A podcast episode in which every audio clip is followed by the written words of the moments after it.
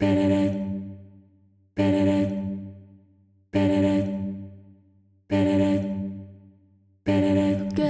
dans Love and Light, un podcast qui s'adresse à toutes celles qui rêvent, comme moi, de changer le monde, ni plus ni moins, en inspirant un changement positif guidé par davantage d'amour et de lumière. Je vous partage ici mes inspirations, mes coups de cœur, mes réflexions et surtout mes rencontres inspirantes avec d'autres femmes qui ont eu le courage de surmonter leurs propres obstacles intérieurs pour écouter la voix de leur cœur et surtout l'assumer au grand jour. Je m'appelle Clotilde, fondatrice de projet Mamasté.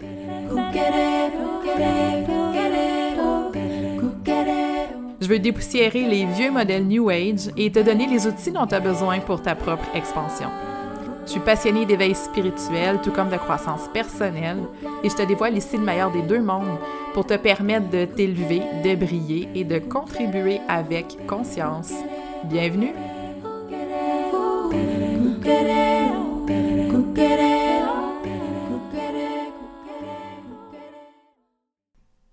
Bonjour tout le monde, bienvenue dans cet épisode du podcast de Love and Light. Aujourd'hui, j'ai envie de vous partager mon coup de cœur le plus récent, euh, une des pratiques qui m'apporte énormément en ce moment, et j'ai nommé le cacao. Donc, qui aurait cru qu'un breuvage qui nous semble aussi simple apporte finalement autant que ce que cette boisson-là est en train de, m'apporter. Donc, euh, premièrement, peut-être revenir un petit peu sur comment est-ce que cette, pratique-là, en fait, est, entrée, euh, est entrée dans ma vie. Évidemment, de manière intuitive, euh, je vous dirais qu'il y, a quelque chose qui a comme émergé récemment chez moi. J'en ai peu parlé récemment, mais j'ai senti peut-être, ouais, je vous dirais au tournant du printemps, un, shift énergétique qui m'amène à, me sentir beaucoup plus en connexion avec la Terre. Euh, si vous me suivez depuis un bout de temps, vous savez que je suis aussi beaucoup branchée sur les étoiles, sur les êtres de lumière. Ça fait partie des, canalisations que, que, je fais, des messages que je reçois beaucoup, beaucoup donc, je canalise, euh, bon, des fois c'est des messages euh, des Pléiades, des fois c'est des messages du, du Conseil euh, de la lumière intergalactique, galactique, pardon, peu importe. ma connexion avec les étoiles est vraiment très, très forte. Je suis extrêmement guidée par ces énergies-là, par les énergies célestes. Puis là, il y a tout un côté de moi qui est en train de s'activer au niveau de cette connexion-là avec la Terre. Euh, et je l'ai senti très fortement, comme j'ai dit, à partir du mois d'avril. Puis je vais absolument vous conter une petite anecdote. vous savez comment l'univers, l'énergie fonctionne, hein? On reçoit toujours des signes, des synchronicités à des moments qui sont les moins euh, euh, planifiés, je vous dirais. Donc, je vous raconte un petit peu comment cet appel-là s'est présenté à moi. On est en famille. Euh, chez nous, ben, on, aime la bonne bouffe, on aime le voyage. Puis souvent, ben, on aime s'asseoir avec les enfants puis regarder des, euh, émissions de voyage, mais qui traitent euh, justement de la nourriture. puis on tombe sur cette émission-là qui nous présente une chef Maya euh, je crois qu'elle est au Mexique, cette femme-là. Donc, une, femme maya qui est chef et qui valorise la cuisine traditionnelle maya. Donc, c'est vraiment une gardienne du savoir. D'ailleurs, c'est hyper intéressant cet épisode-là. C'est sur Netflix. Je pourrais retrouver le titre. Je crois que c'est Chef Stable Barbecue, quelque chose comme ça. Euh, ben, ça a l'air très anodin comme émission, mais un épisode vraiment fascinant. Donc, cette femme-là, qui est vraiment, comme j'ai dit, une gardienne du savoir, qui, qui a remis à l'honneur toutes les, euh, les, méthodes ancestrales traditionnelles de, de, cuisson, les recettes, les ingrédients, euh, le respect de la nature aussi, de la terre. Donc, en allant chercher euh, des, des espèces qui sont traditionnelles, du maïs qui est non modifié, etc., etc. Bref, cette fascination-là, pour les Mayas, mais c'est quelque chose que j'ai, OK? Ça m'appelle énormément, c'est présent en moi. Euh, j'ai vraiment un appel d'aller connecter avec cette culture-là. Puis là, parenthèse, en 2004, j'ai voyagé pendant deux mois au Mexique, au Guatemala, au Belize, en sac à dos, en backpacking. Et je me souviens, quand j'ai voyagé au Yucatan, euh, puis dans la région de Quintana Roo, donc complètement à l'est, euh, à l'est du Mexique, comment je me sentais chez moi. Et, ça c'est drôle aussi, il y a beaucoup de Clotilde au Mexique. Euh, donc la version espagnole, c'est Cléotilde. Puis souvent, quand j'arrivais dans un endroit puis que je, donnais mon nom, ben, il y avait tout de suite comme une espèce de familiarité parce que les Mexicains reconnaissaient beaucoup mon prénom. Bref, j'ai cette connexion-là. Euh, je tombe sur le documentaire qui ravive un petit peu, tu sais, comme j'ai dit, cet intérêt-là, cette vibration-là qui est à l'intérieur de moi, euh, dans mon akash, évidemment. Et je me dis, j'ai tellement envie de connecter avec cette, cette vibration-là, avec ce savoir-là, puis ben, je vais aller me chercher du cacao. Et le cacao, en fin de compte, c'est une pratique que j'avais découvert il y a peut-être euh, deux ou trois ans à travers euh, des cercles de femmes, euh, mais que je n'avais pas nécessairement compris ou qui avait peut-être pas été amené de la bonne manière, ou en tout cas, peut-être ça vibrait simplement pas avec là où j'en étais à ce moment-là. Donc, c'est quelque chose que j'avais déjà découvert, mais auquel j'avais pas, comment je peux dire, vibrer ou connecter au point où ce l'est présentement pour moi.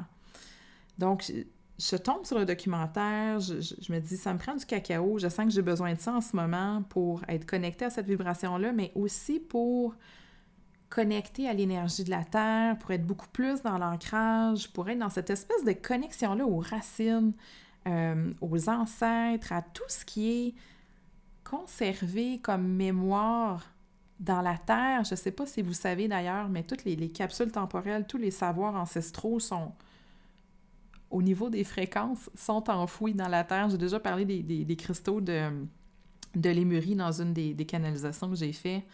Fait que j'ai vraiment comme cet appel-là qui vibre. Euh, donc, j'ai cherché, évidemment, quand on parle de consommation du cacao, euh, c'est super important d'être vigilant, de faire attention, OK, de la sorte de cacao que vous achetez, de l'endroit où vous vous approvisionnez aussi. C'est un sujet sensible. On parle ici d'une pratique qui, culturellement, appartient beaucoup à l'Amérique centrale. Puis on est dans un, grand mouvement collectif en ce moment où, ben nous, les, petits blancs de l'Occident, cherchons des pratiques rituelles, on magasine, hein, si je peux dire un peu, notre spiritualité, mais ça, ça vient aussi avec euh, une consommation de certains produits. Je pense entre autres au Palo Santo, le bois euh, sacré du Pérou, qui est comme très en vogue, très à la mode. Euh, mais ça, qu'est-ce que ça fait? Bien, ça fait en sorte qu'il y a une culture du bois, il y a une récolte du bois qui n'est pas nécessairement durable au Pérou, entre autres, en Équateur. Donc là, le cacao, si jamais c'est quelque chose qui vous intéresse, de un, vous devez vraiment le consommer en très grande conscience, avec un niveau de conscience qui est très élevé.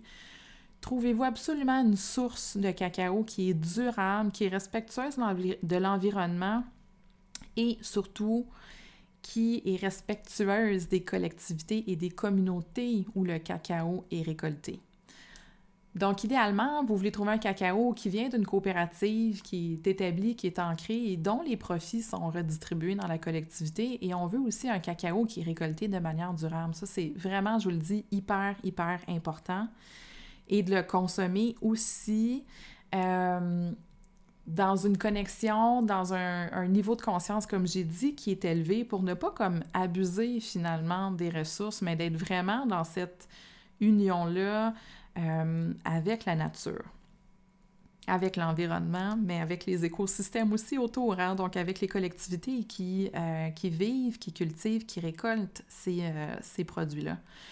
Donc, le cacao, en fait, la différence entre le cacao que, que je consomme ou qu'on consomme dans ce qu'on va appeler par exemple un rituel du cacao et le cacao qu'on trouve en épicerie, c'est que le cacao cérémoniel, c'est comme ça qu'on va l'appeler, est en fin de compte la fève du cacao entière qui est simplement comme séchée et broyée dans une pâte euh, avec laquelle on va faire des disques. Donc, ça vient dans une, matière solide. C'est comme un chocolat fondu, si on veut, dans un, disque euh, qui est dur. Donc, la fève dans le cacao cérémoniel, elle est entière, elle est non transformée. Donc, elle contient tous les éléments qui constituent la fève de cacao, les fibres, euh, les matières grasses aussi, donc il y a beaucoup de gras dans la fève de cacao, tous les nutriments, toutes les vitamines se trouvent dans la pente de cacao, versus un cacao qu'on va acheter en poudre, par exemple à l'épicerie, qui est comme hautement transformé, euh, puis duquel on a enlevé aussi le gras. Donc, c'est vraiment une partie finalement de la fève de cacao qui est transformée puis qui est vendue sous forme de poudre. Donc, le cacao cérémoniel est toujours un cacao qui est complet. Donc, la fève entière.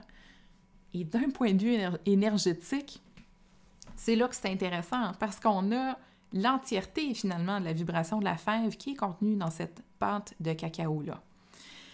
Le cacao, donc, a toujours été consommé en Amérique centrale euh, par, les, par les peuples et c'est un outil, le cacao, de connexion à la nature, de connexion aux éléments.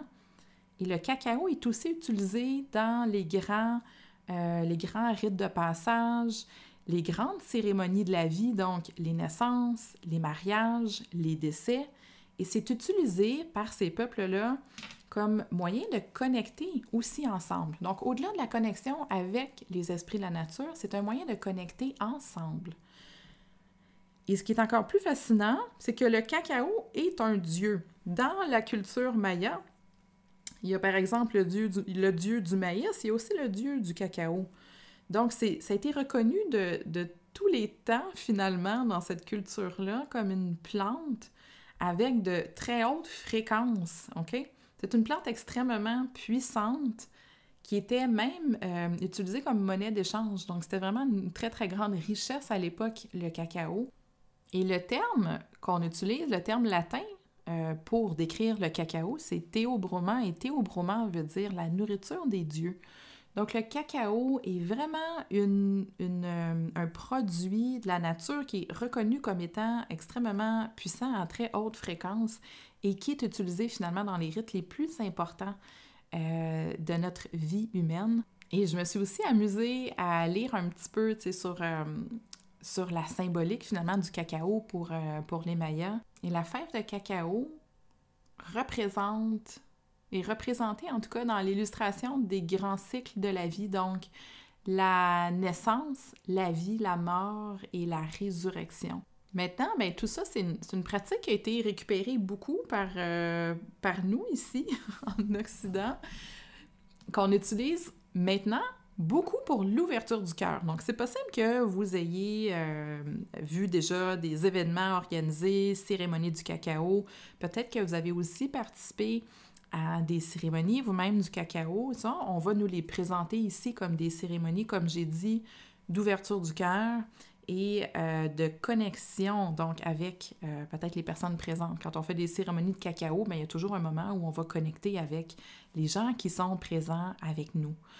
La manière dont euh, j'aime l'expérimenter, c'est quoi? C'est que ce cacao-là me ramène dans une énergie, de un, une énergie très, très puissante, dans une haute vibration. Mais c'est surtout, pour moi, je vous dirais, un outil d'ancrage euh, très, très fort qui me permet en ce moment d'être stable, d'être ancrée, d'être présente à moi, malgré le chaos dans lequel je suis un petit peu plongée avec justement le, déménagement qui s'en vient pour moi, le mouvement aussi, donc il y a énormément de mouvement cet été. Donc le cacao me permet de me déposer, de m'ancrer en moi, d'amener une vibration donc plus élevée euh, dans mon champ énergétique.